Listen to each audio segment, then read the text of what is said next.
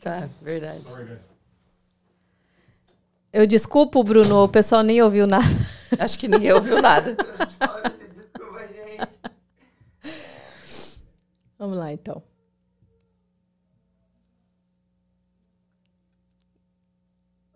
Tá, tá parecendo tá funcionando já, Rafa. Oi, tá funcionando? Hello? Fala pra nós quando a gente começa. Nossa. Tem problema. Um. Pode ir. Go.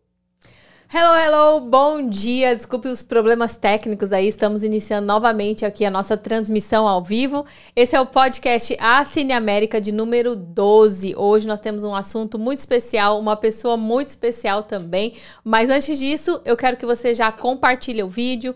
Já se inscreve aqui no canal, você que não é inscrito, ativa o sininho de notificação para você ficar por dentro de tudo que acontece aqui, para você saber como vir morar nos Estados Unidos. Nós já temos outros vídeos aqui para você assistir. Nós temos vários assuntos relacionados à imigração, a morar nos Estados Unidos. Então, é para isso que esse canal tá aqui. Meu nome é Heloísa Bravo e eu sou a apresentadora, a host hoje desse podcast. Hoje nós temos aqui uma mulher muito especial, com muito conhecimento. Ela que é nascida no Pantanal, formada em jornalismo.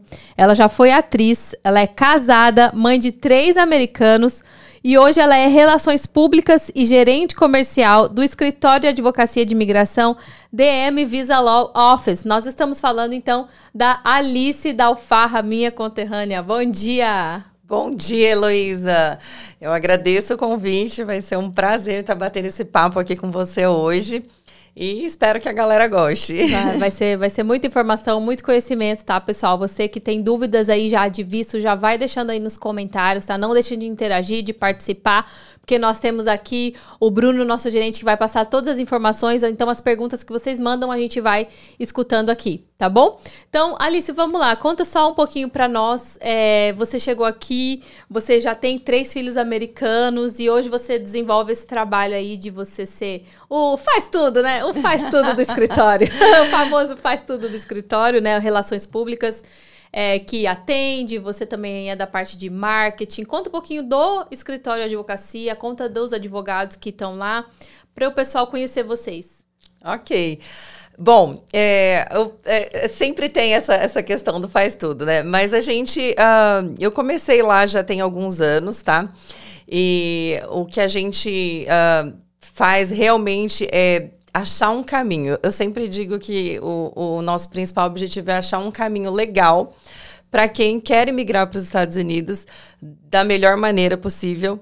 Então, é, a gente faz uma consultoria, a gente estuda a vida dessa pessoa, o perfil dela, os objetivos dela, e aí a gente vai tentando encaixar ela dentro do sistema imigratório, que é né, bem ah, extenso, é bem grande, tem inúmeros tipos de visto, aí tem mais de 180 tipos de visto, muita gente não sabe disso, mas a gente procura encaixar o perfil com os objetivos dentro da- de algum visto para aquele cliente.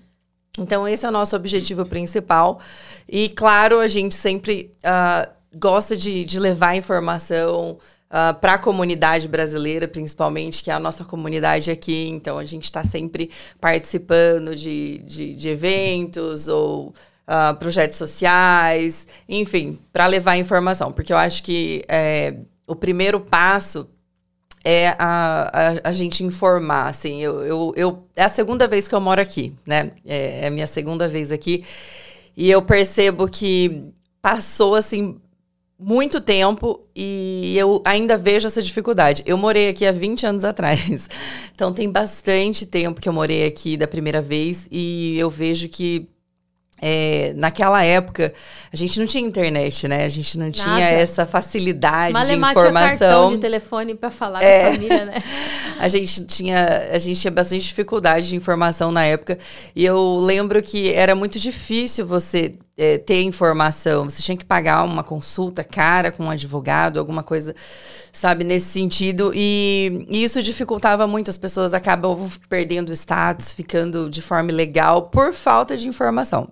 E se passaram 20 anos uh, e eu tô aqui de novo, já tem, já tem bastante tempo também que eu voltei, mas eu vejo que a dificuldade ainda permanece. Sim. Hoje a gente tem bastante informação, a gente tem bastante acesso na internet, mas tem, sempre tem os dois lados, né? Uhum. A internet, ela também traz muita informação que às vezes não é correta. E isso é muito perigoso. Então, assim, achei muito legal o projeto de vocês, sabe? Para trazer essa informação, trazer esclarecimento para que as pessoas consigam imigrar de uma forma, sabe, uh, correta, uma forma que, que elas não, não vão passar menos. aqueles perrengues que a gente passou sim, lá no, no, no, no passado, né? Então, é, eu achei bem legal o projeto e é um prazer contribuir legal. com informação, porque é isso que a gente, sabe, procura fazer lá no escritório. Então, é levar informação, informar o máximo esse cliente para que ele não venha né, cometer erros legais aqui dentro Sim. do país, porque a gente sabe que os Estados Unidos é um país bem sério com as leis. Muito, muito. então, é, é isso. E, e, e, a gente faz essa, essa avaliação, né? A gente faz de forma gratuita, é, ah, é bem acessível uh, para todas as pessoas né, do, uhum. do Assina América que você é, é, tem aí na, na plataforma. A gente a gente consegue dar essa consultoria mesmo gratuita para o pessoal. Legal. E a gente vai achar um caminho aí para a galera. Vamos. Ó, é, pontos que você disse aqui que eu quero falar sobre cada um. Primeiro, existem mais de 180 tipos de visto?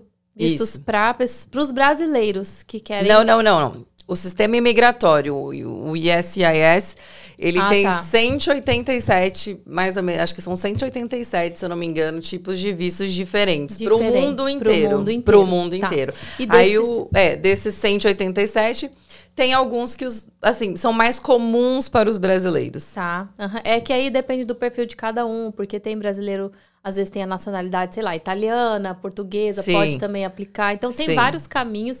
Então esse foi um ponto importante que você falou.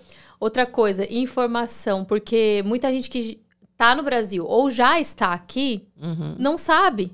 Então, é, não porque você chegou aqui que vai acontecer um clique que você vai saber, né? Às vezes é. a pessoa já está aqui e ela não tem acesso a esse conhecimento, a essa informação, e ela saber que ela pode, de repente, estender o visto, aplicar para um novo tipo de visto, ela já estando aqui. É, muita gente acaba ficando, né, à mercê é, de não ter esse conhecimento. E, então... E, te, é, e tem aquela história, ah, não, mas o meu amigo falou, a, é, tia do, do, do, meu amigo Do periquito, falou, do papagaio, é, e aí exatamente. a pessoa acaba acreditando naquilo, não corre atrás. Eu né, conheço do... muitos casos, assim, Sim. chegam muitos casos, né? Ah, mas falaram para mim que não precisava, ah, mas não, e, sabe? E aí a pessoa acaba entrando num status, né, irregular, Sim porque ela não, não, recebeu a informação correta. Uhum. E, e, tem muita coisa na internet também hoje em dia, né? Gente é. que informa errado, gente que quer, sabe, ganhar dinheiro de uma forma, é, sabe, ah, esses dias eu vi um vídeo, a pessoa colocou lá, ganhe 10 mil reais lavando louça. é só pra clickbait, né? Clickbait, pra quem não sabe, é quando a pessoa quer só chamar atenção pro é. vídeo, é. mas não tem nenhuma informação correta. Então, as pessoas que estão lá, às vezes, sedentas por uma informação correta, elas clicam ali no vídeo que é chamativo realmente, a ah, ganha uhum. 10 mil reais por mês lavando louça. Nossa, que legal, porque aqui no Brasil eu tô ganhando nem 2 mil, a pessoa pensa. Mas Exatamente. isso é só clickbait, a pessoa só tá te chamando ali pro vídeo, porque realmente lavar louça aqui vai te enriquecer? Não, mas vai te levar para outros níveis, né? Você começa lavando louça, depois, enfim, não vou entrar nesse método. Mas para você ver que na internet também tem muita coisa que não vale a pena a é. pessoa ficar assistindo. E assim, na internet tem muita coisa boa? Tem né? Mas você vai ter que procurar, vai ter que ter referência, vai ter que. É, é uma série de fatores hoje em dia, porque hoje em dia aconteceu o contrário do que era antigamente. Antigamente a gente padecia por falta da informação. É. Hoje a gente padece é. por muita informação. Over. muita informação é errada. Muita informação. Exatamente. Muita informação errada. E aí, outro ponto que você disse. É, vocês não cobram, então, uma consulta particular. Então, se a pessoa chega lá e ela quer. Um, é. Saber se ela tem um perfil. Ela manda um e-mail, ela fala com vocês e, e, vocês não cobram por isso? Como que funciona essa, essa dinâmica? É, essa primeira, essa primeira avaliação, eu diria que é uma, uma, uma consultoria, uma avaliação de perfil, tá. né? Então, ela, ela vai chegar até a gente né, ou por, pelas redes sociais, pelo Instagram, pelo WhatsApp, enfim. Pela Cine América. Pela Cine América, exatamente. E, e aí a gente vai fazer essa primeira avaliação para verificar se existe um caminho, Aham, né? Se aham. existe um caminho, se é possível, ah, dentro do sistema imigratório, encaixar ela dentro daquele visto. Tá? A gente vai ver se. é- Porque cada. Como é que funciona? Cada visto, ele tem os seus próprios requisitos ali, né? Então, o que, que a gente faz? É analisar tudo isso e tentar encaixar dentro dos requisitos. Isso- essa pessoa consegue se encaixar dentro desses requisitos? né? Os Estados Unidos ah, tem uma cultura, eu falo a cultura da caixinha. Aham. ou você encaixa na caixinha ou você não encaixa na caixinha Uhum. né? É, Eles são muito assim, ou você enquadra ou você não enquadra. Então, se não enquadra, né, a gente também vai procurar saber o que que tá faltando, qual é o requisito que tá faltando. A gente vai orientar essa pessoa, olha, você tá perto ali, você cumpre com algumas coisas, mas você tá faltando você fazer isso, isso e isso. Então é legal a pessoa ter essa orientação também, porque às vezes a pessoa, ah, eu não me qualifico e agora? Vou ter que pela fronteira. Vou ter pelo Caicai.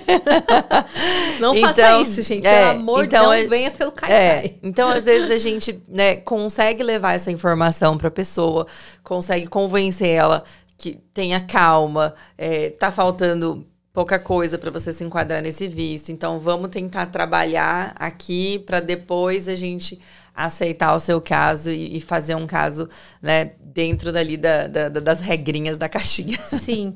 Hoje em dia, quais são os vistos mais comuns que os brasileiros fazem a, o application? Aplicam, né? Essa palavra nem existe, mas a gente traduz ela do inglês É. para o português. Quais são os vistos que os brasileiros mais aplicam, eles já estando aqui? Ele já estando aqui, bom, é, quando a pessoa já está aqui, ela, ela vai ter que fazer uma mudança de status, um ajuste de status. É, os brasileiros, geralmente, tanto estando no Brasil como aqui, eles vão enquadrar em, em alguns tipos de vistos, assim, mais ah, comumente é, é, tem aqueles vistos mais usados ali, porque geralmente o brasileiro vai se enquadrar ali. É, o- ele estando aqui, tá? va- Vai depender muito do objetivo. Por isso que eu, eu digo que tem que ser uma, uma avaliação ampla, assim, porque depende muito do objetivo dele. Então, ah, mas assim, desde que ele esteja com o status legal, tá? Desde que o brasileiro ele esteja com o status legal aqui, ele tem diversas opções, porque daí ele pode caminhar e transitar dentro né, do sistema imigratório americano e ele vai conseguir fazer uma mudança de status, fazer um ajuste de status ah, quando ele mantém esse status regular. Por isso que é muito importante é, quem está aqui com status regular sempre procurar um advogado para ele não perder esse prazo, tá? Para ele não perder esse prazo e conseguir fazer essa mudança. Como eu disse, eu, eu conheço vários, inúmeros casos da pessoa não ter essa informação, ai, mas perdi meu status, né? E aí não tem mais o que fazer. Não tem mais o que. Uma vez que passou do prazo, exemplo, se a pessoa entrou de turista aqui, ela tem até seis meses para ela sair. Sim. Se ela não sair depois dos seis meses, passou um dia. De repente, eu acho que nesses casos, até como tem como revogar quando passa pouco tempo. É, é, quando- tem como Mas- recorrer. É. Mas o importante é a pessoa, se ela, ela, por que que acontece? Cada visto ele trabalha com uma intenção, Tá. tá? Acho que é bom a gente esclarecer isso. Uhum. Cada visto ele, ele tem uma intenção. Então, quando a pessoa vem para cá como turista, a intenção dela é fazer turismo, né? Uhum. Ou algum pequeno negócio que também enquadra aí no mesmo visto. Então, é, o que que acontece? As pessoas mudam de intenção. Às vezes ela veio realmente passear e tal, conheceu alguém e, sabe, Oportunidade de negócio. é, teve alguma coisa. oportunidade, alguma, alguma coisa mudou. Ela, ela gostou dos Estados Unidos, é muito fácil, né? Gostar daqui. e ela gostou daqui, ela, ah, poxa, quero aprender inglês, vou estudar, ou quero fazer uma pós-graduação. Enfim, tem, tem diferentes tipos né, de caso. Ou apaixonou, conheceu um americano, né? Enfim, muita coisa pode acontecer. Então, essa, o, sistema imigratório, ele abre essa possibilidade da mudança da intenção. Tá. Então, quando ela muda de intenção, ela pode mudar o status dela para algum outro tipo de visto ou, ou ajustar esse status dependendo do, do, do caso. Ah, vamos supor que uma pessoa veio para cá e ela pô, viu uma oportunidade de negócio, falou, quero investir nisso daqui, gostei, entendeu? Às vezes a pessoa já é um empresário no Brasil, veio para cá e gostou de algum tipo de negócio aqui e quer investir nesse negócio. Então a gente consegue é, mudar esse, esse, esse, esse, esse rumo dela, nessa intenção dela, e ela vai investir aqui, enfim, a gente vai procurar um visto que encaixe ali dentro do, do planejamento. Tá. Hoje o tipo de visto mais procurado que a gente tem visto é o EB2, É. EB2NIW. Você pode falar pra gente alguns requisitos que a pessoa precisa ter e se ela pode fazer essa aplicação estando no Brasil ou ela já precisa estar aqui ou os dois? O que, que o escritório recomenda ser mais fácil ou menos burocrático sobre esse visto? Ok. Bom, você falou uma coisa aí mais fácil, uma, uma- é uma pergunta de um milhão de dólares, É. né? Todo mundo pergunta isso é, quando chega até a gente. E a doutora Ingrid, a- é a advogada que eu, que eu trabalho, é a advogada sênior lá do escritório, ela sempre fala: imigração não combina com fácil e rápido. Essas palavras não existem dentro da imigração. Então, se alguém te prometer algo sobre imigração que é fácil e rápido, é mentira. Não acredite. Corre que é cilada. Corre, corre. Esse lado da Bino. então, é, não tem essa questão do, do mais rápido ou do mais fácil. Pode estar no Brasil, pode estar aqui. Né? Não, não tem como a gente definir o que é mais rápido ou mais fácil. Não, Tá. A gente depende totalmente do sistema imigratório americano e é eles que vão decidir. Para eles, então, indifere se a pessoa tá aqui ou tá no Brasil, não, é, importa. Não, não importa. Eles Entendi. vão julgar o caso de acordo com a cultura da caixinha. Tá. Você tá aqui, eles vão olhar, você tem o requisito, ah, tem requisito, tem requisito. É mais ou menos assim. Uhum. Ah, não, não tá encaixando aqui. É, as pessoas têm que entender que, assim, ó, o agente imigratório, ele não tem um sentimento bonito em relação ao É. seu processo. As pessoas romantizam muito. Ele só olha o protocolo, ele tem lá um checklist. Pá, pá, pá. Ah, tá faltando isso, então volta. Volta. Ah, tá faltando isso aqui. Não, ele não tem assim, ah, uma compaixão. Eu vou olhar aqui, tá faltando. Não, vamos deixar passar, só Ah, tá mas essa faltando pessoa dois. aqui é tão fofa. Gente, o olha, americano, ele é muito assim. Ele não dá no chance. There's no chance. O que, que significa isso? Se ele tem um checklist com 10 requisitos, ele vai ter que cumprir os 10. Não tem. Ah, não, deixa esse aqui passar, porque. Então, o processo de imigração tem muito a ver com isso também. Ainda mais que é uma coisa super séria, eles precisam saber, né? Toda a sua vida, entram lá no fundo da sua alma para procurar todo o que a pessoa já viveu no Brasil ou aqui. Então eles vão seguir esse checklist, não adianta achar que né, vai ter jeitinho ou que eles vão deixar passar alguma coisa, né? Como a Alice disse, é uma caixinha que você tem que se encaixar. Exatamente. E se você não se encaixar, né, eles dão oportunidade de você, né, às vezes eles vão mandar um- uma carta ali, olha, a gente não entendeu essa parte aqui, você precisa mandar isso, isso aqui, não tá encaixando. Eles vão te avisar, não tá encaixando. E aí você vai responder, vai entrar com um recurso, e, Uhum. enfim, até você se encaixar ou não. Tá. Alice, uma coisa que eu vejo é que a imigração ela muda muito, né? Então todos os dias tem novidades. É, tem, a gente tá ouvindo do EB2NW que deu uma parada, daqui a pouco volta. É. Você que tá por dentro disso, é, as pessoas têm que contar com esse tempo também, né? Porque se a pessoa tá aqui, exemplo, com visto de turista e ela aplicou para o EB2NW, ela preencheu todos os requisitos. Um dos requisitos, pessoal, é você ser bacharel em alguma coisa e conseguir comprovar que você já trabalhou com isso. Me corrija se eu estiver errada, Alice. Mas É, os, os- os requisitos, eles são, eles são, assim, eles têm duas classificações, tá? O, o, o EB2. Então, ele tem o Exceptional Abilities, ele tem o Advanced Degree. E, e você tem que, tá, assim, vamos, vamos simplificar. Basicamente, você tem que ter um bacharelado, cinco anos de experiência na área, enfim, e aí um- uma, uma gama de documentações que vai comprovar isso, além da questão do, do interesse nacional, que você aí vai ter que apresentar aí um, projeto, algo que, que comprove que você é capaz, que você tem a capacidade de realizar algo de interesse dos Estados Unidos, aqui nos Estados Unidos, né? De- é, que seja de interesse do país. Então, é, é, ficou muito popular o, o, o EB2NW, porque diversas profissões se encaixam, né? Não tem assim uma ah, só área da saúde, ou, não, tem, tem várias e você áreas. pode dizer que isso maximizou depois da pandemia? Olha, eu acho que antes da pandemia ele já estava, sabe, vindo num, assim, numa popularização, eu digo, no Brasil, né? Porque esse visto ele sempre existiu, tá, gente? Tem uhum. gente que fala, ah, tem um visto novo. Não, sim, não é novo. Sim.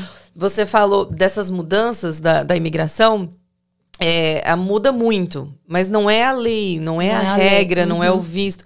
É, a doutora Ingrid, ela sempre fala, nossa, a, as leis imigratórias são arcaicas, assim, elas são de muitos anos, entendeu? Assim, já tem muito tempo que não, não, a gente não vivencia nos Estados Unidos uma reforma imigratória, que é uma briga, você sabe, dentro do Congresso para que isso aconteça, e a reforma nunca acontece, eles sempre ficam em discussão e nunca acontece.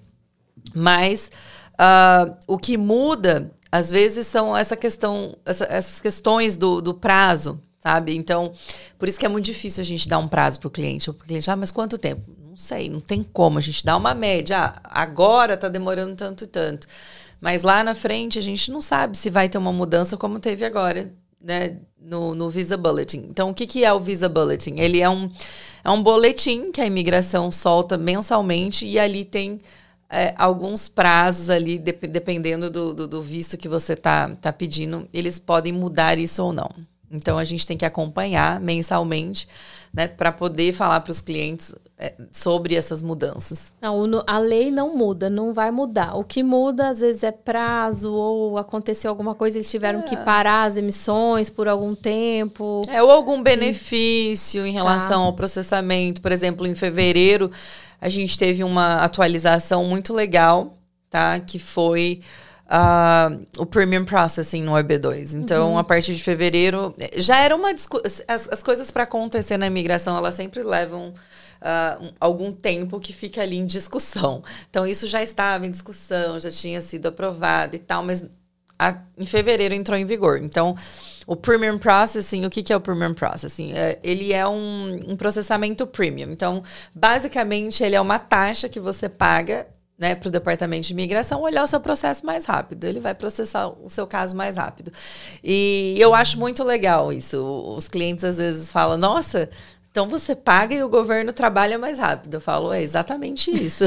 exatamente isso. E eu acho bom que seja assim, uhum. né? Eu falo que é, no Brasil, às vezes, a gente tem essa cultura uh, errada de, de achar que pagar para que uma coisa aconteça é errado, mas é que a cultura do Brasil é diferente, né? Lá no Brasil, para você ah, querer que algo seu ande, né? Ah, você paga por baixo né, uhum. do pano, aí o fulano vai passar para não sei quem, para não sei quem, para alguém fazer alguma coisa para você. Então assim, é tudo muito, sabe, obscuro.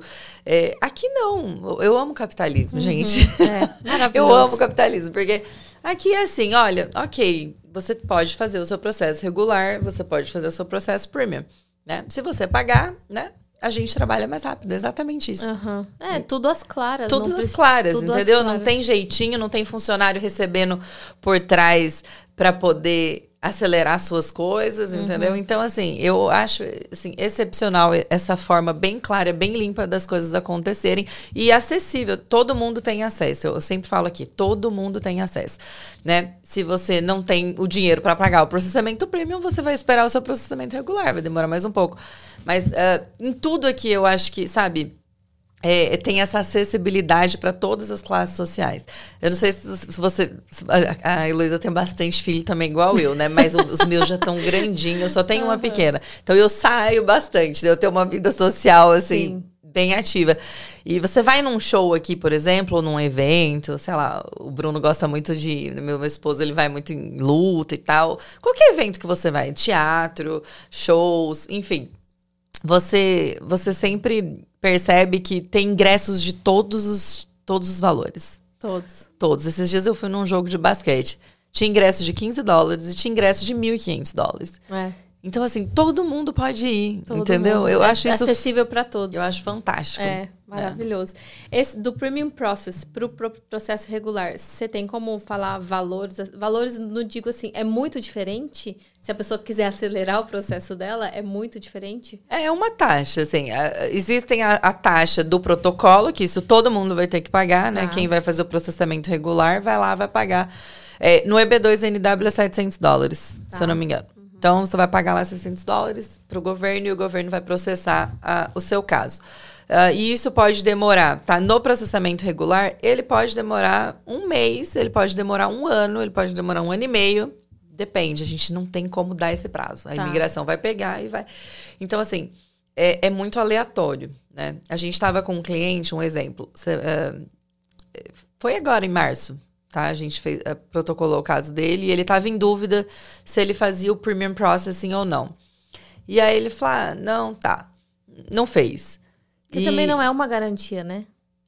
Não, não é garantia que vai, isso não vai beneficiar em nada a aprovação. Não tem nada a ver com a aprovação. Tem a uhum. ver com o oficial pegar o caso dele.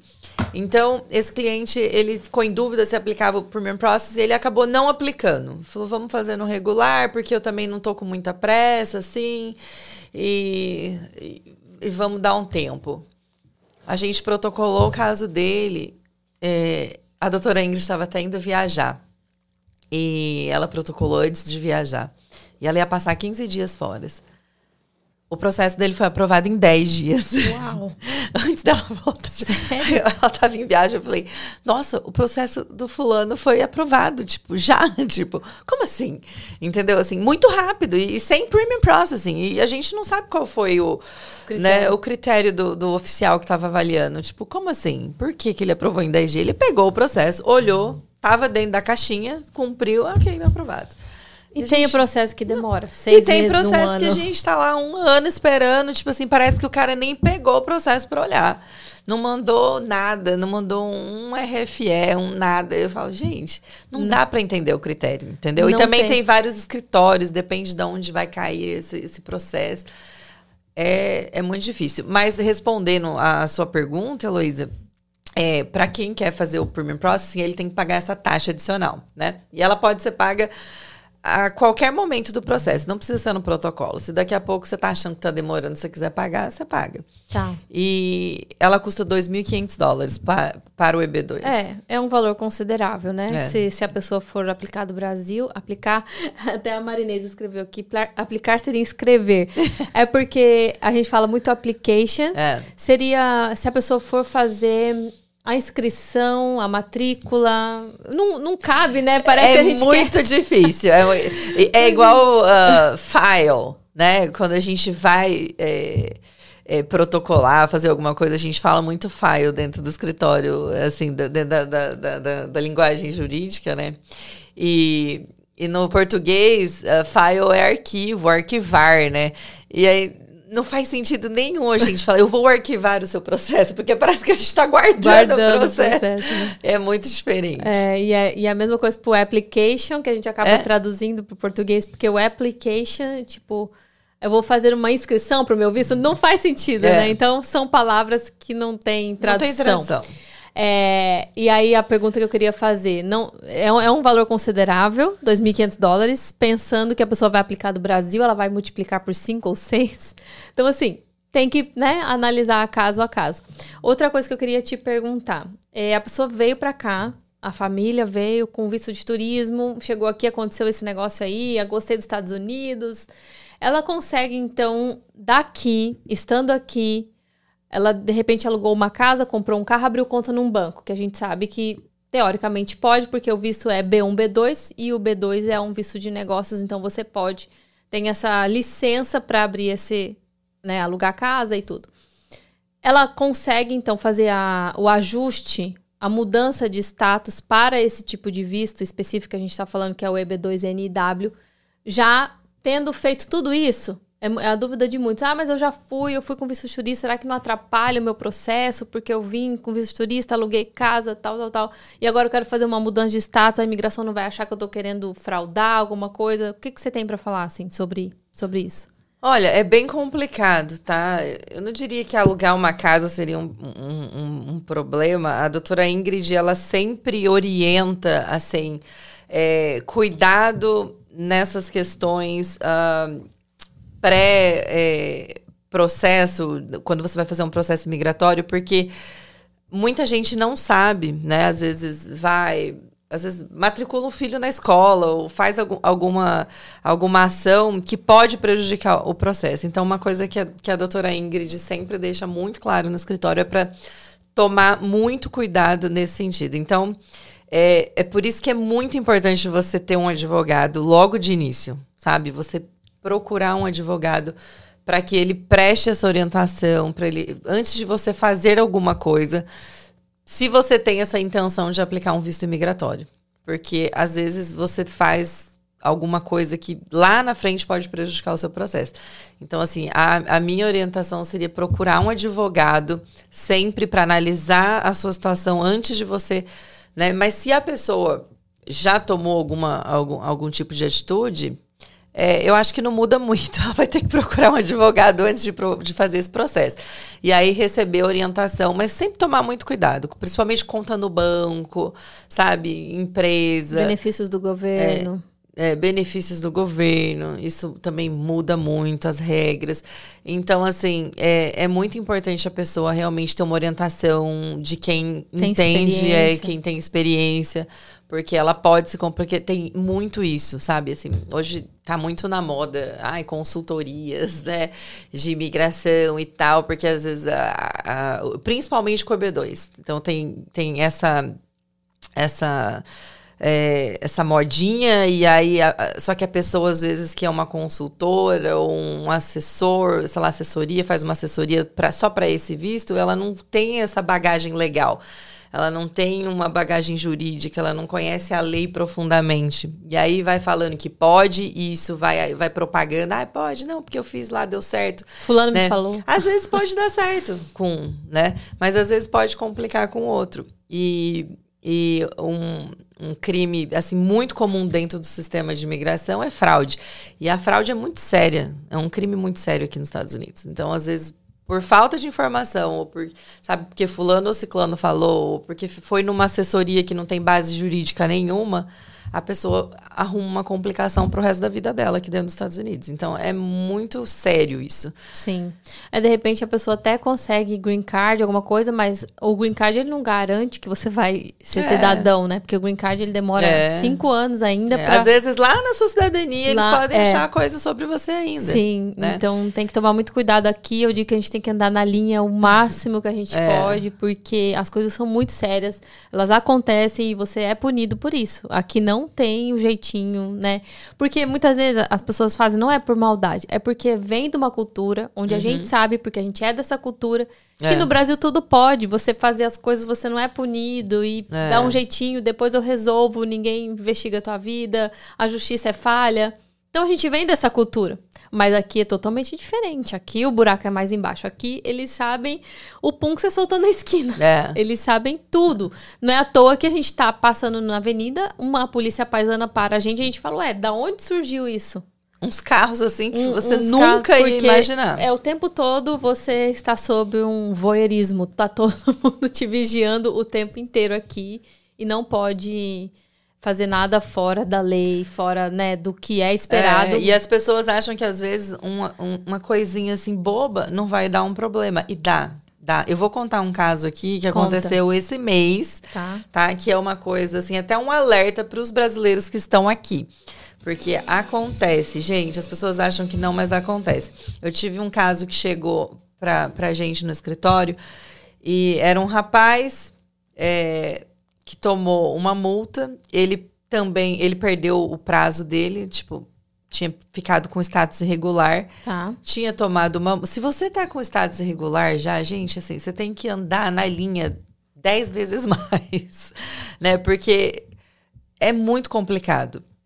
E, e, ele tava. Ele tomou uma multa, uma multa de trânsito.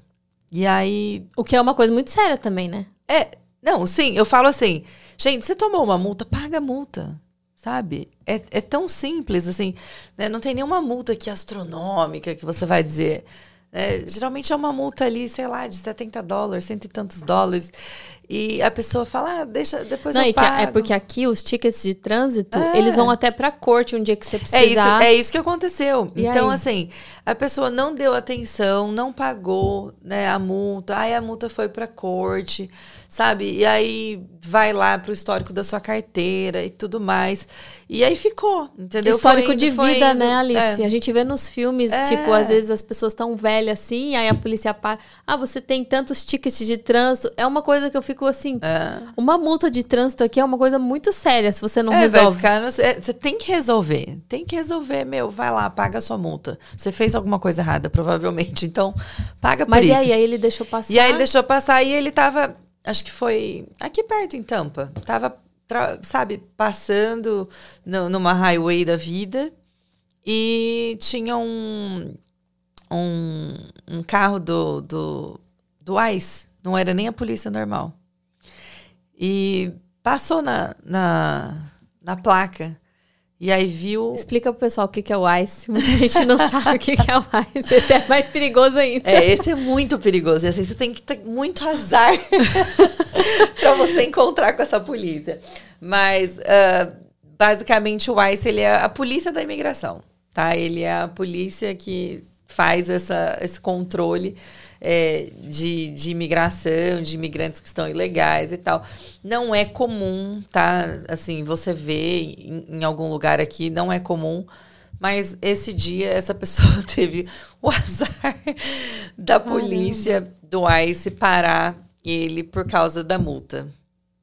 E aí, quando o ICE parou por causa da multa, era uma pessoa que estava com estado irregular. E aí, foi preso, foi pro presídio, e já foi deportado. Direto. Não, não direto. Ficou Mas alguns assim, dias lá. Ele foi preso direto. A hora que foi pego, já foi pro Foi presídio. preso aqui, depois foi transferido lá para Pompano e, e foi. Por causa de uma multa de trânsito. Cai de uma multa de trânsito. Entendeu? Então, assim, gente, as coisas são sérias. É, E acontecem, é, né? E acontecem. Tem gente que acha, ah, não, nunca aconteceu. Minha tia mora aqui há 30 anos. Já foi parado pela polícia É. dez vezes. É, mas ah, assim, eu acho ótimo. Sabe que a polícia aqui é é um bom ponto pra gente falar também. A polícia é ótima, gente. Eu acho a polícia aqui sensacional. Então, assim, eles têm é, um- uma abordagem muito legal, sabe? Eles estão ali realmente para te servir. E, e se você tiver com tudo, sabe, ok, você não vai ter problema. Não. Eles vão fazer de tudo para te ajudar. É, é impressionante. Eu, eu amo a abordagem deles. É, é sempre querendo te ajudar ou te orientar. Se você está fazendo alguma coisa errada, eles vão te orientar. Então, assim, não tem por que você ter medo. A questão é você fazer as coisas certas. Nesse caso aí, se fosse uma polícia comum, uma polícia do da, da condado, que a gente chama Uhum. aqui, né?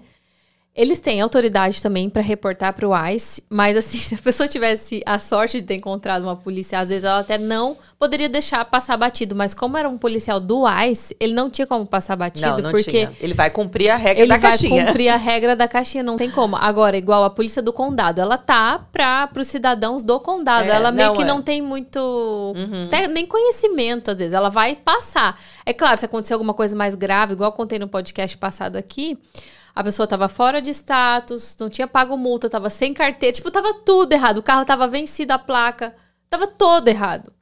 Mas foi uma polícia do condado que passou, parou, prendeu, mas a pessoa ainda conseguiu sair porque não era o ICE. Mas você já pensou se é o ICE? Então tudo pode acontecer, né? É. Vou ler uma pergunta aqui, voltando aquele negócio do, do visto. Aham. É, os seis meses de visto de turista podem ser estendidos por mais quantos meses? Então, é, a gente a gente estava falando sobre isso, eu ia até comentar, mas passou. A gente vai falando Vai, muito, a né? gente Nossa, fala demais. É, é, as mulheres do É, Pantanal. Mulherada do Pantanar fala demais. então, é isso, é isso que eu estava comentando ah, antes um pouquinho, é, dessa importância de você procurar um advogado, porque às vezes você tá aqui como turista, você sabe que você quer ficar, mas você não tem ideia do que você quer fazer, né? E aí, quando você procura um, um advogado para né, iniciar esse planejamento que você deveria ter iniciado no Brasil, né, mas você tem que sempre iniciar um planejamento. Então, é, às vezes não dá tempo, né? O, o EB2, por exemplo, você perguntou se o EB2 daria pra gente fazer essa mudança com a pessoa aqui e tal. Dá, dá, mas no momento, por exemplo, que teve a mudança no Visa Bulletin, né, não está fazendo o ajuste. Então, assim, a gente tem que encontrar um meio de manter essa pessoa legal até que ela possa fazer a aplicação, até que ela possa é, é, fazer o, o, ajuste de status. Que depois a gente pode até explicar essa diferença aí do que, que é o ajuste, do que, que é a aplicação do visto. É, mas ela não. Ela, ela, ela, ela, indo até um advogado, ela, ela vai conseguir ter esse, esse planejamento. E a extensão de visto entra muito nisso, tá? Porque ela, se ela não souber ainda como ela vai é, é, conseguir esse visto imigratório, a extensão ela dá um prazinho para a pessoa pensar Nesse e fazer de, esse planejamento com o um tá advogado. Parado, o EB2NW não está fazendo ajuste agora, nesse é. momento. Uhum. Então seria uma opção é uma opção, mas nem uma, é uma opção que a doutora Ingrid, por exemplo, não recomenda muito. Por quê? Porque a gente não tem como prever né, Entendi. o tempo que vai demorar. A não ser que seja um premium. Mas ainda assim é arriscado. Porque se não sair, sabe? Porque mesmo com um premium, você pode ter um, um, um RFE, por exemplo, né? Que é um RFE, gente, é um Request for Evidence tá? É um, re, um requerimento que eles fazem para você enviar mais evidências. E aí isso vai prolongando as coisas. Então, como você não tem controle sobre isso, né?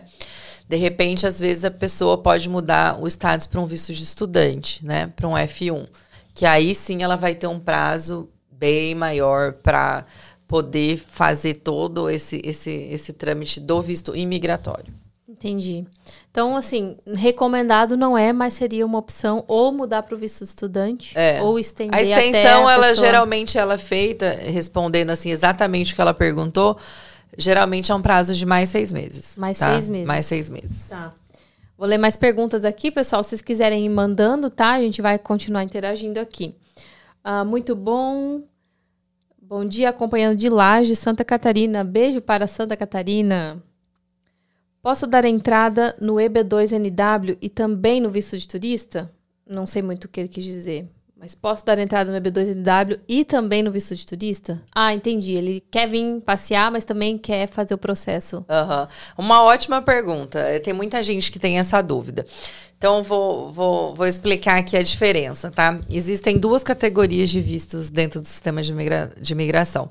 É, uma categoria é categoria não imigrante, categoria imigrante, tá? Os vistos imigrantes são os vistos, apesar deles terem esse nome de visto, né? Não é um visto. É, Ser, seria como uma residência permanente, uma o green concessão. card. Não, o green card, ah, tá? O green card. É, é, o mais popular. Vou falar de uma forma bem popular. Então, assim, todos os, os vistos é, de categoria imigrante, eles te levam para um green card. O resultado tá. geralmente vai ser um green card. Os vistos não imigrantes são realmente aqueles vistos que vão no passaporte, é, que são vistos temporários, né? Aí cada um tem uma, uma um tempo lá. Então, o, o, de turista é visto não imigrante, estudante é não imigrante, L1 é não imigrante, E2 é não imigrante. Então, tem vários vistos que são de categoria não imigrante. É, o visto de turista, como ele é um visto não imigrante, ele pode ser aplicado, tá? E depois um, um visto imigrante é, posteriormente pode ser aplicado depois de um visto não imigrante. Tá. Mas se você tem um processo pendente de visto de imigrante, você não pode fazer um, um de não imigrante. Então, hum. não sei, ficou meio confuso. Mas se ela aplicou para o EB2INW, é. Não tem como. Não tem como. Você mudar a sua intenção, porque volta lá naquela história da intenção, tá. entendeu? Então, assim, um, um visto que tem intenção de migrar, Aí você vai chegar lá na imigração e vai falar: ah, mas agora eu quero fazer turismo, entendeu? Mas como? Você tem um processo pendente dizendo para mim que você quer imigrar, né? Não tem como você mudar essa intenção de novo. Assim, você já tem a intenção de migrar. Uhum. Você não tem como falar que você quer fazer turismo, né? Já tá lá. E, mas ao contrário funciona, né? Ah, eu estou fazendo turismo, mas decidi migrar. Aí faz um pouco mais de sentido para eles. Então tá. dá para fazer. É, não, de, de não imigrante para imigrante, de imigrante para não imigrante não dá. Tá. É, tem uma pergunta aqui, lembrando que cada caso é um caso, mas eu vou te fazer, se você puder responder, responda. Uhum. Quanto custa, em média, o EB2 NW, todo o processo? Difícil também. Não tem como dar uma exatidão, tá? Posso falar aí uma média, tá? É, você vai gastar aí uma média de 18 mil dólares com advogados, você vai gastar com, de repente, um business plan uns 2 mil dólares, você vai gastar a taxa que é uns 700 dólares, você vai gastar é, se você quiser um premium process, você vai gastar 2.500 dólares a mais, aí você vai gastar com traduções, você vai gastar com equivalência de diplomas, e isso é muito difícil da gente mensurar, assim, num, num, sabe, numa caixinha exata, porque tem clientes que vão ter aí, sei lá, eu já peguei clientes que têm sete diplomas, sabe, é, são, são uma, uma, documentação muito mais extensa, sabe? Tem artigos científicos, tem que fazer traduções, muitas traduções.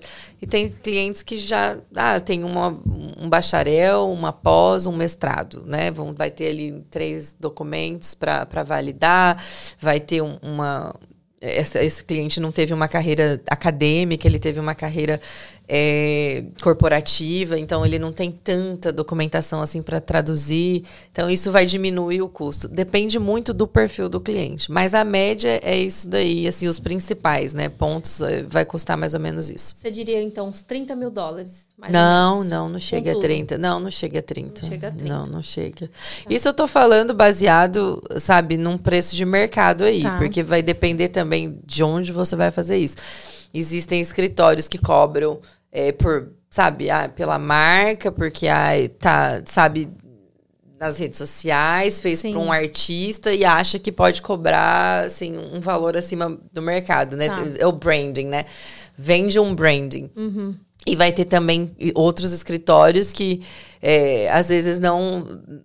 Eu não diria nem escritórios, tem essas consultorias aí, que é o que a gente já falou, que não tem uma, né, uma base jurídica, tá fazendo meio que na onda.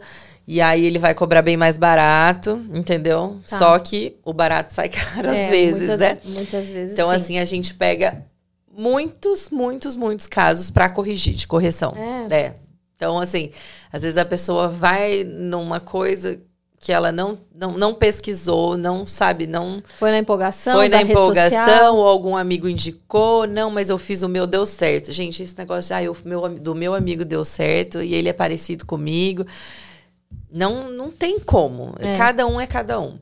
E aí a gente pega muitos casos né, de, desses casos que dão errado, vários, uhum. a gente corrige vários casos. Direto acontece, assim, bastante mesmo, é, é bem recorrente. Lembrando que, sei lá, 20, 20, 25, 30 mil dólares, o que seja, a pessoa não precisa também pagar tudo uma vez, né? Que as pessoas assustam às é, vezes, porque é. ela vai pagar uma taxa ali, daqui a pouco vai vir outra taxa. É, é lógico, é. você tem que dispor, né? É. Sei lá, você vai fazer empréstimo no Brasil, não sei como você vai fazer mas você vai pagando aos poucos. Sim, não, tem não plano é de pagamento, Isso. tem tem plataformas no Brasil que parcelam no cartão de crédito, uhum, né? Que a, a, Parcelou é bem Parcelou, conhecida. vai vir aqui, nosso parceiro. É, uhum. é, é bem conhecido aqui em é. Orlando, então ele trabalha com várias empresas.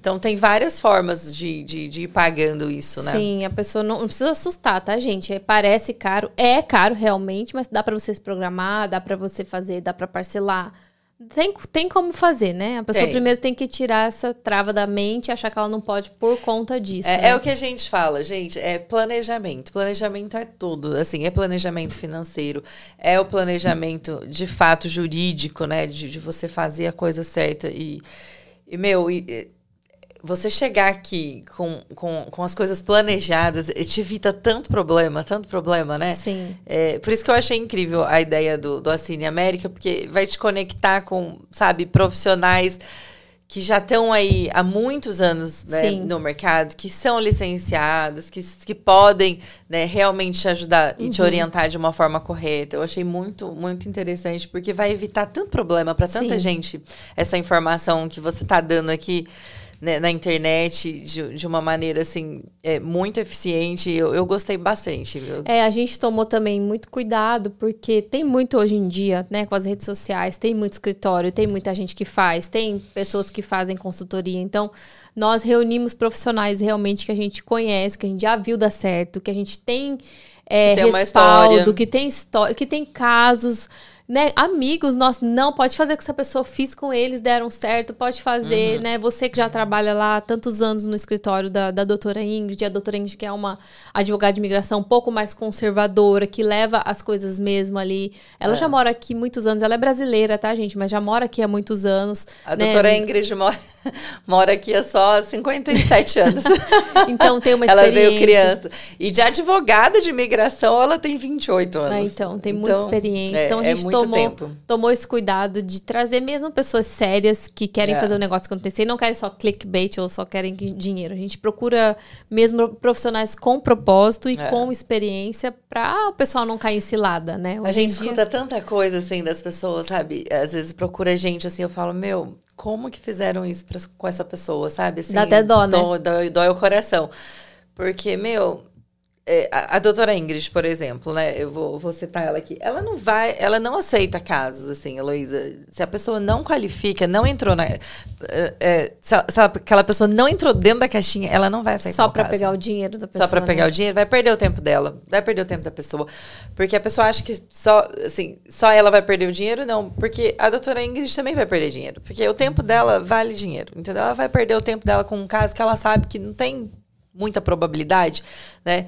Então, assim, a gente não pode. Primeiro que a gente não pode dar garantia. Outra dica, gente, se você for em qualquer tipo de, de, de serviço, principalmente imigração, tá?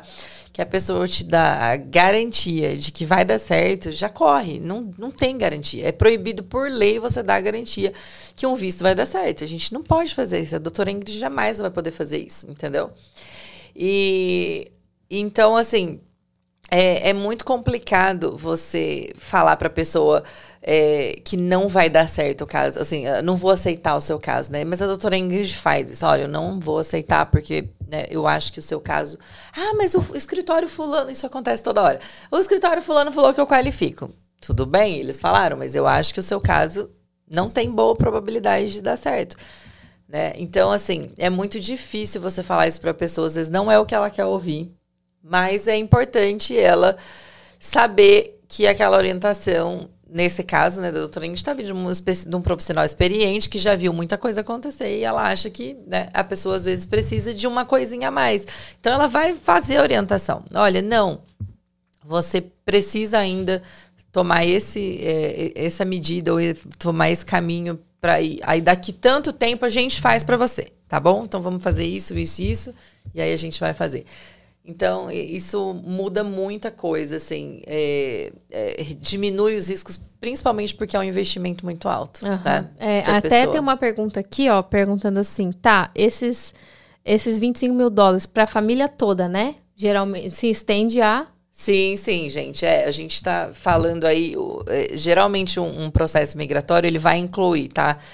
O cônjuge e os filhos menores de 21, tá? Então, filhos maiores, não, a gente não, não, não dá para encaixar dentro de um mesmo processo, mas geralmente o cônjuge e os filhos menores de 21 anos. Todos levam Todos. ao green card.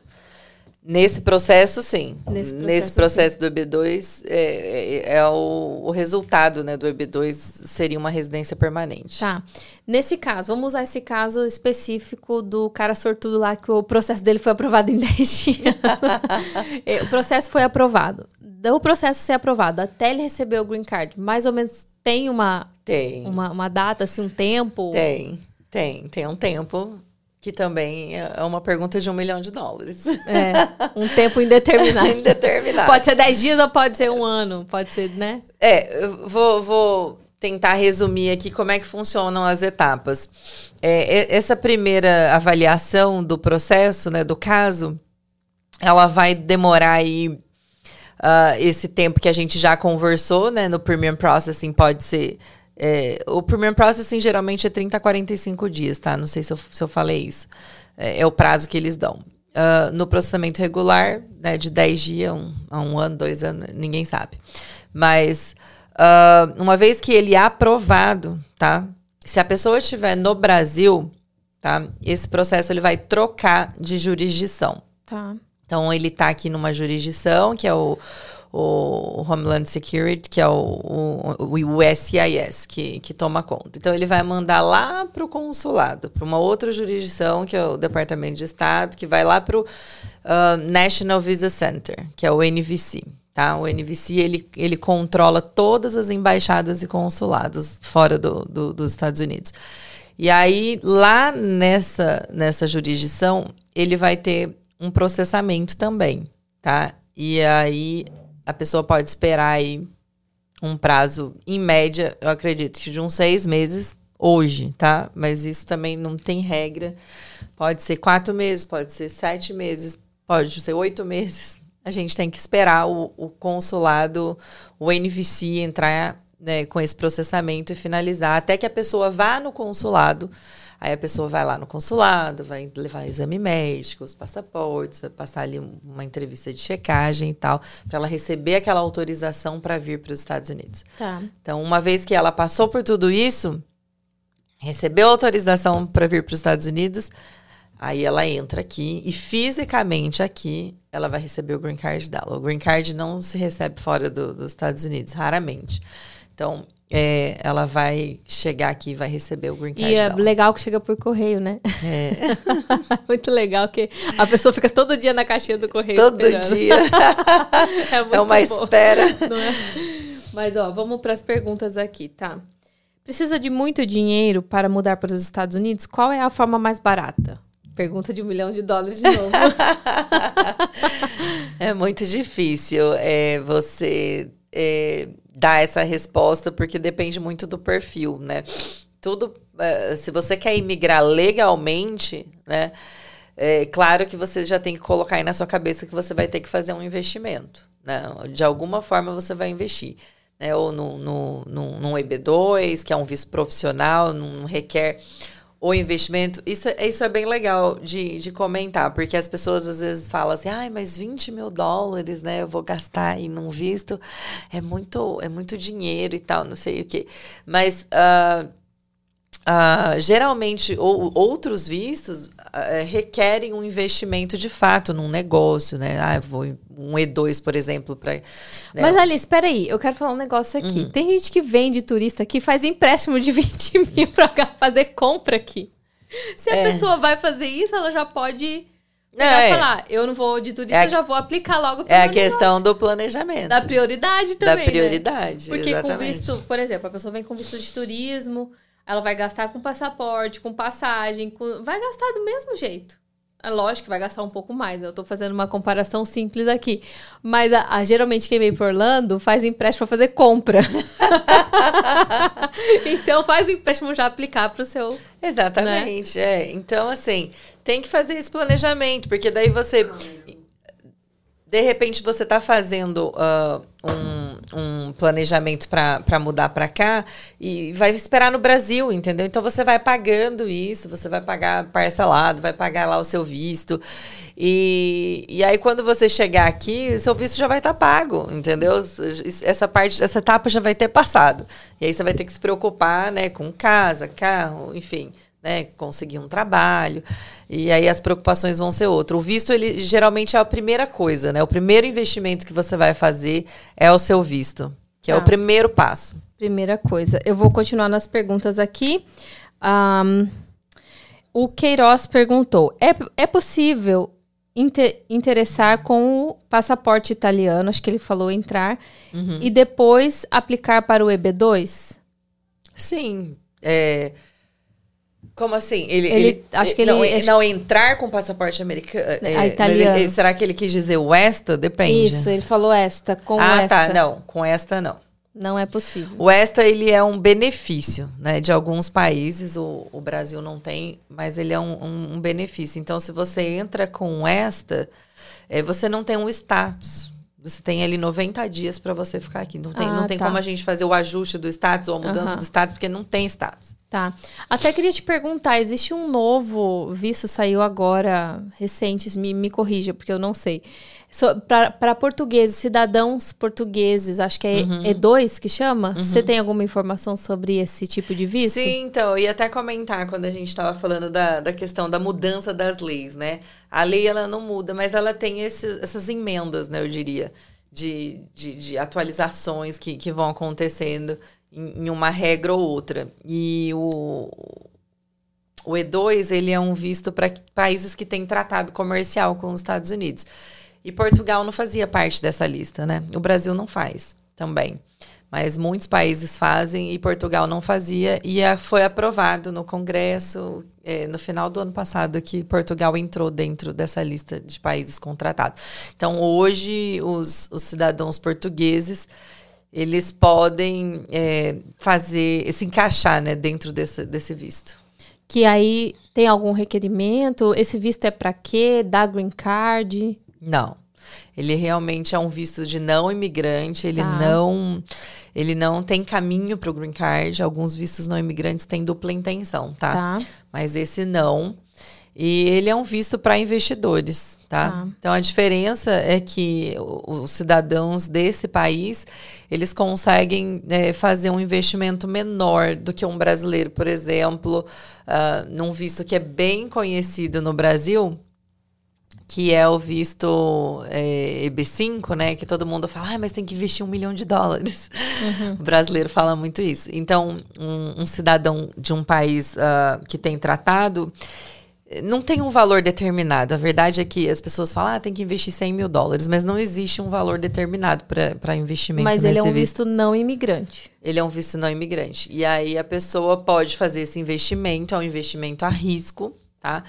E conseguir é, fazer a aplicação, aplicação para esse visto. Mas ela pode morar ou não? Nos Estados Unidos. Sim, ela vai, ela é um visto para ela morar aqui, para ela estar aqui tá. nesse negócio. É um visto que você pode renovar, né? Desde que o seu negócio esteja funcionando, você renova. Geralmente é de 5 em 5 anos, mas você pode é, é, ficar aqui, entendeu? Legal. E ele e, e, você estando aqui com esse visto, aí sim você tem caminhos para outros vistos, certo. entendeu? Você pode depois mudar para um EB2, você pode é, é fazer um um. Como é que fala? Um. Ah, esqueci o nome do visto, gente. Você pode fazer um, um EB3, tá? tá. Porque que acontece? O EB3 acontece muito. É um visto para quem é contratado, por exemplo, e tem uma oferta de trabalho. Então, o, o aplicante do E2, dessa pessoa que tem cidadania, é, ela vai vir com esse visto para trabalhar no negócio dela, tá? tá? Mas o cônjuge dela é, ele, ele vai receber uma permissão de trabalho. Ele não, o cônjuge não tem a obrigação de estar no negócio. Entendeu? Só ele o aplicante um principal. Permit, se ele quiser trabalhar, sei lá, na Amazon. Ele é, ele pode trabalhar em qualquer outra empresa, Legal. né? O cônjuge. E aí o que, que acontece? Muitas vezes esses cônjuges vão trabalhar em alguma empresa americana e a empresa americana acaba contratando ele, oferecendo um outro visto, que aí sim daria um green card para ele, que é o, o EB3. Entendi. Alice, eu quero falar uma coisa aqui. Muita gente fala assim hoje em dia. Ah, porque tá popularizado, o pessoal fica mentindo que é fácil mudar para os Estados Unidos. A gente sabe que não é fácil. Não é um caminho fácil, é um caminho que requer muito conhecimento, planejamento, instrução correta, orientação correta. Porém, pelo que você vem falando aqui, existem muitos caminhos. Sim. Né? A pessoa, ela estando disposta e tendo acesso a essas informações corretas, Existem sim os caminhos. Isso não quer dizer que vai ser fácil. É. Mas existem sim formas, né? A gente tem o bloqueio lá do Brasil, igual o visto EB5. Depois eu quero que você fale um pouco sobre ele. O EB5, a pessoa já põe aquele um milhão de dólares na testa e nunca mais ela vai atrás de nada. E não é, é bem assim. Né? Tem um outro visto, é exatamente, isso é um bom ponto, porque assim, quando a gente fala sobre visto de investidor, todo mundo já vem com esse um milhão de dólares. Mas, por exemplo, tá? Existe um outro visto que muita gente é, acaba não conhecendo, não, não sabendo como é que funciona, que é o L1.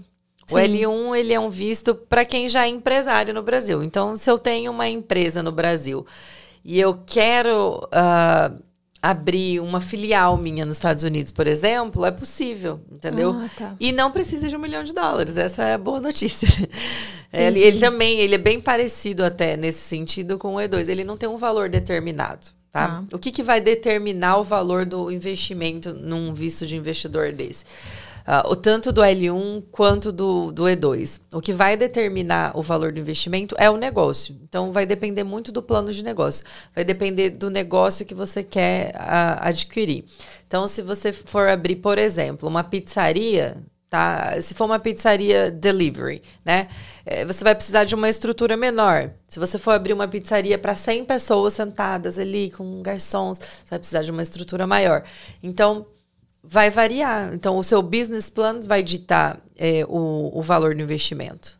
Aí depende de você, né? Ah, eu quero um negócio grande, eu quero um McDonald's. Você vai ter que tá. investir mais. Mas, ah, eu quero montar um negócio menor, uma coisa você também pode investir menos, entendeu? Legal. E esse L1, né, que você falou, uhum.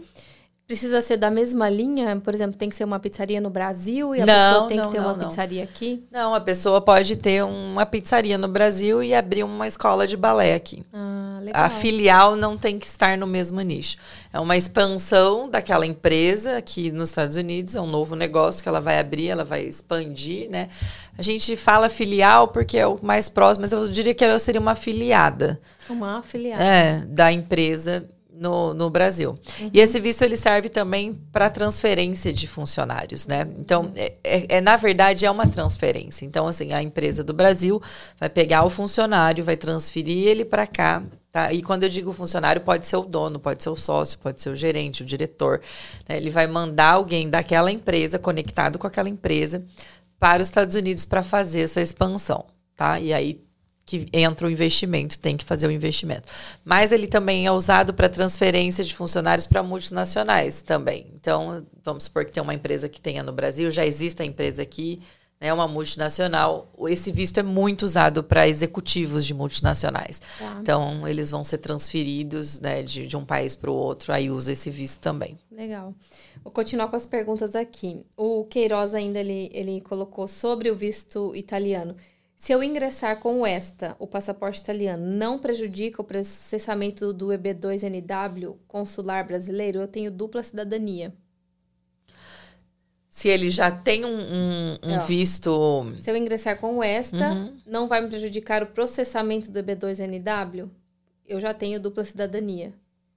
Se ele já tiver o. Existem duas situações. Se ele já tiver aplicado né, o, o EB2, é, Pode ser que ele seja questionado, né? Porque ele, tá, ele, ele tem uma, uma intenção de migrar, mas o extra ele vai ter 90 dias aqui. Eu não, eu não, tenho, não entendi o que, que ele. Assim, se ele tem essa necessidade de vir aqui, se ele tiver uma necessidade de vir aqui resolver alguma coisa, o extra serve mais ou menos para isso, né? Ah. Mas assim, é, a gente não pode é, orientar ele ou dar algum aconselhamento, até porque eu não sou advogada, uhum. eu não posso fazer isso, né? Mas. Uh, eu, eu posso, te, posso dizer assim que o Esta ele, ele, ele tem essa intenção, né, de, de vir aqui resolver alguma coisa, passear e voltar.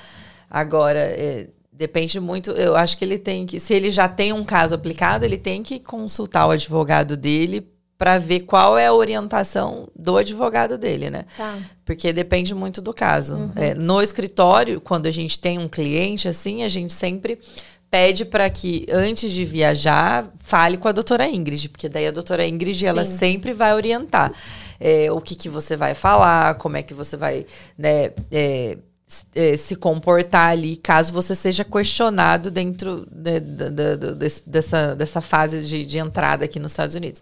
Então, é, o advogado, ele sempre tem que ser consultado tá. antes uma de fazer uma eu, viagem. Uma coisa que eu quero falar aqui para o pessoal, quem está na plataforma do Assine América, Todo mês nós vamos ter uma consultoria gratuitamente com a Alice, possivelmente com a doutora Ingrid também. Sim, com porque certeza. Elas são nossas parceiras aqui na plataforma que vão ajudar vocês, que vão ajudar vocês no caminho de migrar para cá, tá? Então e todo... a gente vai trazer a doutora Ingrid aqui no Vamos podcast. Vamos trazer a doutora Ingrid no podcast. Vocês vão poder, ó, colocar, perguntar bastante informação também para ela. Mas todo mês, para quem está dentro da plataforma do Assine América, vai ter gratuitamente essa consultoria. E aí é menos pessoas, a gente vai conseguir dar uma atenção maior. Então, entra aqui no site, tá aqui na descrição, assineamerica.com e faça parte aqui da, da nossa plataforma para você também ter esse acesso, tá? Vou continuar então aqui, Alice. É, vejo muitas pessoas trabalhando com o visto de turismo. Quais são os riscos disso? Pessoal que trabalha, né? Com o visto de turismo aí no informal? Quais são os riscos disso? Porque de repente a pessoa vai querer depois, né, migrar para um visto e tal. É todos os riscos, gente. É, não, não pode. Não pode, não pode. Então, assim, é, isso, isso pode com certeza vir a prejudicar um processo futuro de imigração, né? Não, não, não tem muito. é, o risco é esse, você está violando né, uma regra e pode ter uma consequência. Toda vez que você viola uma regra, você pode ter uma consequência. É. Ahn, a Jaque falou: Cheguei agora, eu não sei se essa pergunta já foi feita. Mas o caminho para solicitação do visto EB2 para quem já está na América e solicitar o de estudante e depois começar o processo de visto de permanência. Ela, acho que ela está perguntando se, Uhum. se ela pode fazer isso. Sim. Acho que ela tá como deve estar como turista, depois vai passar para estudante e depois ela vai solicitar o EB2 se ela pode fazer isso. É, eu não sei ela, tá? Assim, especificamente, porque a gente tem que é, analisar realmente muito caso a caso, tá? Eu vou falar de uma maneira é, genérica que isso é possível. Uma pessoa que está aqui como um estudante, ela tem a possibilidade de fazer um- uma mudança de status depois ah, e fazer uma, uma aplicação para um EB2. Isso é possível. Mas assim, a gente nunca pode, ah, sabe, falar exatamente aquele caso, porque Sim. mas assim, ela é super bem-vinda pra gente pegar o caso, avaliar e passar pra doutora Ingrid avaliar. E eu ia, eu ia tocar nesse ponto, tá? É, a- o aconselhamento jurídico aqui, tá? Ele tem que sempre vir de um advogado. Para um caso específico. Eu não posso, eu não sou advogada. Eu sou né, diretora comercial do escritório. Eu, eu cuido da. Assim, eu entendo muito porque é o, é o business que eu trabalho, então eu entendo bastante. Mas eu jamais posso dizer para uma pessoa que, no caso dela, ela pode fazer isso ou ela deve fazer isso. Então é sempre um advogado. É proibido por lei você dar aconselhamento legal. Então, é, tem muita gente que faz isso na internet, mas é proibido, tá? Não pode. A advogada, ela tem que avaliar o seu caso e olhar. No seu caso, você tem que fazer isso, isso, isso. Isso é um É. advogado que tem que falar. Mas a gente pode é, dar essa, essa informação sobre como funciona esse sistema, Sim. né? Então, é possível, é possível. Daí É. tem que avaliar, no caso dela, se ela poderia. Aí eu diria pra ela, entre em contato lá, arroba DMVisaló, gente. Arroba DM Visalão no Instagram. É, e aí, e aí a, a doutora Ingrid vai te dar essa certeza, vai te confirmar se o seu caso tem como fazer. Sim. É, pessoal, eu sempre digo assim, ó, falar, todo mundo pode falar o que quiser. A gente, né, tem informação, a Cine América fala um monte de coisa, mas para casos específicos, para você ser consultado e dizer isso aqui eu posso ou não posso, não é o vizinho, não é o amigo, não é o cara que tá aqui 20 anos. Esquece. É uma pessoa especializada, competente, com experiência, formada, que vai poder te dizer, né? A Alice está aqui a título da gente passar informação, porque ela é a relações públicas do escritório, mas o, a palavra final quem dá é a advogada de imigração, É, tá? Exatamente. É, vamos lá para mais. Ótimo, o Queiroz falou. Ótimo, muito obrigada. De nada, gente. Ahn, o Juliano perguntou: o visto de turista, eu posso procurar emprego? E se eu conseguir ser contratado, eu posso mudar o status? Então, sim, procurar pode. Procurar Tantando até pode, no né? Brasil, você pode entrar Você lá pode no... procurar emprego onde você quiser, não tem problema. É, agora, o- o- a questão é, se você está nos Estados Unidos, você não tem como ter esse, esse tempo. O problema todo é o tempo, né? O, o- é o que a gente falou no início. O, o turista ele vai ter aí uma média de seis meses, né? Geralmente são seis meses. E, e aí, esse processo de contratação, por exemplo, o EB3, que eu tinha citado, que é quando você tem uma oferta de trabalho e o, o o- o patrocinador, é, é meio estranho né, falar patrocinador, mas a empresa que está ali sendo o seu sponsor no, no visto, ela, ela, vai, ela vai levar um tempo para que isso possa acontecer, tá? Então, o processo de EB3, quando você é contratado, ele tem três etapas aí para ser cumpridas, que pode demorar até dois anos. Então, você não vai ter aquele tempo hábil para conseguir fazer o ajuste lá Sim. na frente. Então, é difícil. Ah, mas, por exemplo, um estudante né, que encontre essa oferta de trabalho, um, um- um empregador que esteja né, disponível para fazer essa aplicação para ele, Aí sim o estudante ele já tem esse prazo, ele vai ficar Isso. estudando, né? Uhum. Enquanto todo esse trâmite jurídico vai acontecer até que ele possa de fato trabalhar para aquele empregador. Legal.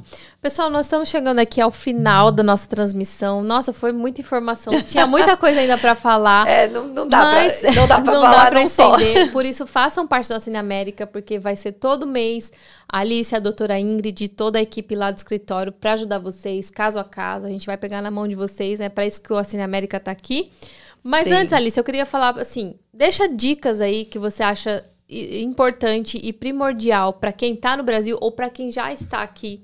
Na sua visão, na sua experiência, nos casos que você vê todo dia, eu quero que você deixe dicas pro pessoal. Fica à vontade. Bom, gente, eu a dica assim primordial que eu daria para vocês é fazer um planejamento antes de qualquer ação eh, no sentido de migrar para os Estados Unidos. Faça um planejamento. Procure profissionais ah, que são licenciados nos Estados Unidos, que têm já um, um- tempo aí, uma história. Então, se você for comprar uma casa ou se você for alugar uma casa, procura um corretor de imóveis que tem uma licença, que já está há um tempo no mercado, para você evitar né, cair aí em, em contos do, do, do, do tio, da prima, do periquito do papagaio, tá? Então, faça isso, procure um profissional. Se você for fazer um visto imigratório, procure um advogado de imigração. Se você for é, fazer um plano de saúde, procure um agente. Se você for fazer um seguro. Aqui, as, as, as áreas são muito bem nichadas, muito bem definidas. Você tem um profissional para cada área, você tem que ter uma licença para atuar naquela área. Então, a, a minha dica é isso. É, procura um profissional licenciado que vai te ajudar, que vai te colocar no caminho correto. O Assine América vai ter aí vários parceiros. Eu tenho certeza que a, a, Heloísa tá aí fazendo parceria com profissionais muito bons, muitos, ah, sabe, ah, ah, que tenham muita informação e muita experiência aí na área aqui nos Estados Unidos. Então, procure fazer isso, que a chance de dar errado vai diminuir muito. É, é isso que eu falaria para o pessoal aí que está É. aqui no Assina América. Ouçam os profissionais que a Heloísa vai trazer aqui e, sabe, a sua chance de, de migrar com sucesso vai aumentar bastante. É. Legal, gente, ó, mudar para os Estados Unidos é possível, não é nada fácil. Nós não estamos aqui para contar que você vai ganhar rios de dinheiro. pode, até, pode até ser que ganhe, mas você vai ter que fazer um investimento, vai ter que ter conhecimento e informação. Eu, né, sou na mesma linha, sou mais conservadora. Eu acho que tem que falar mesmo os pontos negativos, positivos. A gente não tá atrás de clickbait, não. A gente tá atrás de você vir para uma coisa correta, prosperar da maneira correta, ficar aqui legalmente, tá? Então, muito obrigada a todos os comentários. Foi muito legal. A gente tinha muita coisa ainda para falar, ainda tinha gente para responder, mas nós estamos estourando aqui o nosso tempo, tá? Obrigada, obrigada a todos que assistiram. Alice, foi maravilhoso. A Alice vai voltar aqui, gente. Ela vai voltar com o Bruno, o marido dela é lutador, tá? Então, a gente vai voltar com uma conversa mais de casal, mais descontraída. Eles vão contar a história deles aqui. Então, a Alice vai, vai ser uma carinha que vai aparecer aqui sempre. Obrigada, viu? Imagina, obrigada, foi um prazer, gente. E até breve. Vou Até. voltar aqui para contar a minha, a minha história toda aqui nos Estados Unidos. Gente, muito obrigada. Curta o vídeo, compartilhe, faça parte da Cine América. Até a